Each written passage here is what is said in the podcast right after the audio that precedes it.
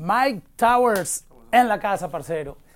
La vida es una. A mí me encanta esta frase porque creo que es una lección que todos deberíamos mantener presente en la cabeza, porque a veces vivimos como que si fuéramos a estar aquí eternamente. Me gusta mucho este mensaje que dejaste en el álbum. Claro, así mismo es, brother, y, y hay que tomarse riesgo, hay que, si estás muy enfocado y no sales, tienes que salir, como que la vida, bueno, ¿me entiendes? Como valorar las cosas. ¿Hubo algo que te enseñó ese mensaje? De pronto un suceso tuyo. No como una cosa así específica, pero de la pandemia para acá, como que, tú sabes que las cosas todo el mundo las ha visto de la misma forma, ¿me entiendes? Somos humanos. Y yo dije, diatre. Como que ese, ese título siempre lo tenía presente como para hacer un proyecto. Y dije, ah, lo voy a usar ahora. O sea que tú eres otra persona ahora después de la, de la pandemia, de haber experimentado. Ah, soy el mismo, pero que, que sí vi la, la vida de una forma que dije, ah, todas las cosas que una vez como que se sacrifica por tener, pues, como que al final del día no, no son importantes cuando tú ves las cosas que nos pasa a todo el mundo a la vez. Yo tengo una canción que no le estaba prestando atención porque venía um, en ese momento cuando la estaba escuchando había mucho tráfico. Sí, Pero la canción me puso en un mood que luego me, me relajó y me puso a, a vibrar en el carro. Y es, es que tú tienes este álbum bien, tienes bastante, you know, um, canciones en el soundtrack. Sábado. Sábado, ya. ¿Por qué no la veo aquí, bro? Eh, Tiene que estar por ahí, tiene que estar por ahí. Sábado, ok.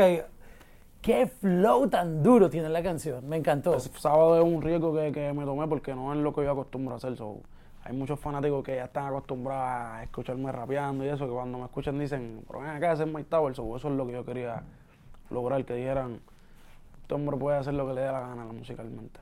Pero tiene, aparte que el, el beat está increíble, tu manera de hacer el delivery en, en el beat, o sea, te lo juro que el que esté aburrido, estresado, viviendo un momento como de tensión, que fue lo que me pasó, la canción inmediatamente como que me puso en, a vivir el momento y a, eh, concéntrate en, el, en, en lo que estás oyendo y yo, wow, y le subimos volumen, Por bro. eso es que hacemos en la música, brother, para que tú sabes cuánta gente a mí me escribe como que ah, estoy pasando por una depresión o estoy pasando por...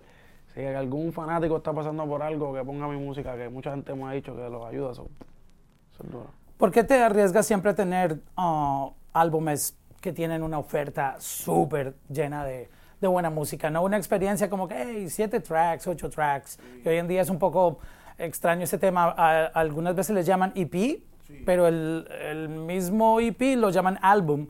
Ah, y venimos también de que antes escuchábamos artistas que te sacaban lado A y lado B, you know?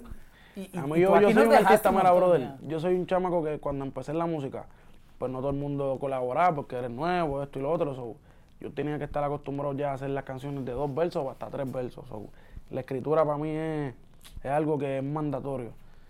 Por eso hago mucha música y no, como que no, no cuento con poco material. De eso hay de sobra.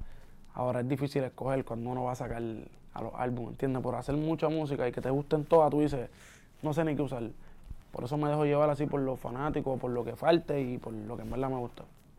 Porque estas se ganaron el premio de estar en el álbum y de pronto otras que tú tenías ahí pendientes no entraron. Ah, ¿Quién te ayudó a, a seleccionar la música? Pues mi entorno, mi equipo de trabajo, así, gente que, que yo tengo confianza de poner la música y ver yo la reacción y también lo que falta. No significa que las canciones que no llegaron a estar en el álbum no son mejores que las que salieron, al revés. Hay canciones que son hasta mejores, pero sentía que las que salieron ahí tenían que estar ahí. Vamos a aprovechar para inspirar los chamaquitos de la nueva generación que te ven a ti como un ejemplo a seguir, porque obviamente tú has mostrado un camino, has mostrado que con disciplina, con constancia, obviamente metiéndole horas de trabajo, porque eh, tu evolución musical ha sido increíble. O sea, si no escuchas tus inicios y lo que viene hasta ahora, lo que, lo que has sacado, Se obviamente se siente que, que le- las horas que le has metido al estudio componiendo y trabajando ahora tienen una madurez musical y que seguirás mejorando tu sonido y encontrando la excelencia. Hay mucha confusión hoy en día porque tú sabes que ahora cualquier persona puede sacar música. So, dale, dale cierta guía para ellos cómo pueden hacerse visibles en un mundo que está tan saturado de, de- de nuevo talento. Por lo más, lo más importante que yo le diría a los nuevos es respetar a los que ya están. Si tú quieres que te respeten, tienes que ya dar un respeto de antemano y estudiar lo que ya está. ¿Para qué? Para no hacer lo que ya hicieron, al revés, evolucionarlo y no, no charrear. Tú- yo, estu- yo escucho y estudio hasta lo malo, hasta lo que no gusta para no hacerlo. So, hay que estudiar, como tú dijiste, el lado A y el lado B y ahí uno decide cómo manejarse. Pero mi consejo, mi mayor consejo es que sean ustedes, que yo soy yo y no hay otro yo y no hay otro tú. Parce, gracias por esa charla. Y tienes que verte Air. Tienes que La voy a verte. ver, la voy a ver, te lo digo ya. Eso Qué es movie. sí o sí. Check-in, check-in, Checking con Mauro. check-in, check-in, Checking con Mauro.